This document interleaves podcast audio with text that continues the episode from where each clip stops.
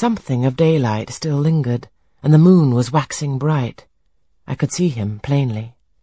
His figure was enveloped in a riding cloak, fur-collared and steel-clasped. Its details were not apparent, but I traced the general points of middle height and considerable breadth of chest. He had a dark face, with stern features and a heavy brow. His eyes and gathered eyebrows looked ireful and thwarted just now. He was past youth, but had not reached middle age. Perhaps he might be thirty-five. I felt no fear of him, and but little shyness. Had he been a handsome, heroic-looking young gentleman, I should not have dared to stand thus questioning him against his will and offering my services unasked.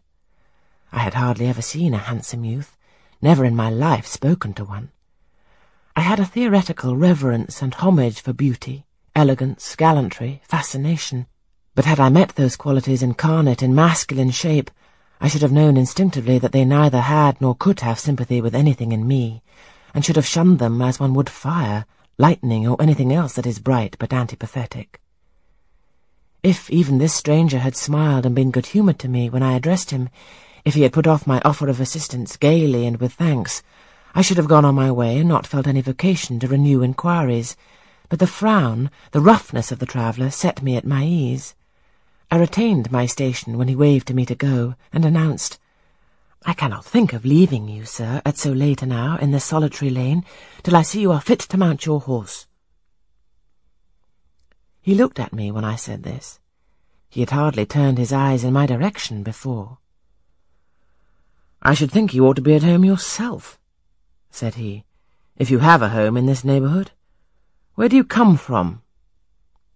From just below, and I am not at all afraid of being out late when it's moonlight. I will run over to Hay for you with pleasure if you wish it. Indeed, I am going there to post a letter.